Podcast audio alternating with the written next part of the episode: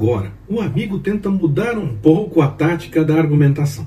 Chega a questionar que mesmo justos podem não mudar em nada a realidade da soberania de Deus, que ele mesmo não precisa nem desses para ser Deus. E isso é igualmente verdade. Mas essa argumentação apresenta algum consolo na situação que Jó estava enfrentando? Nosso foco quando ajudamos alguém em dificuldade deve ser ajudar no consolo. Vamos nessa?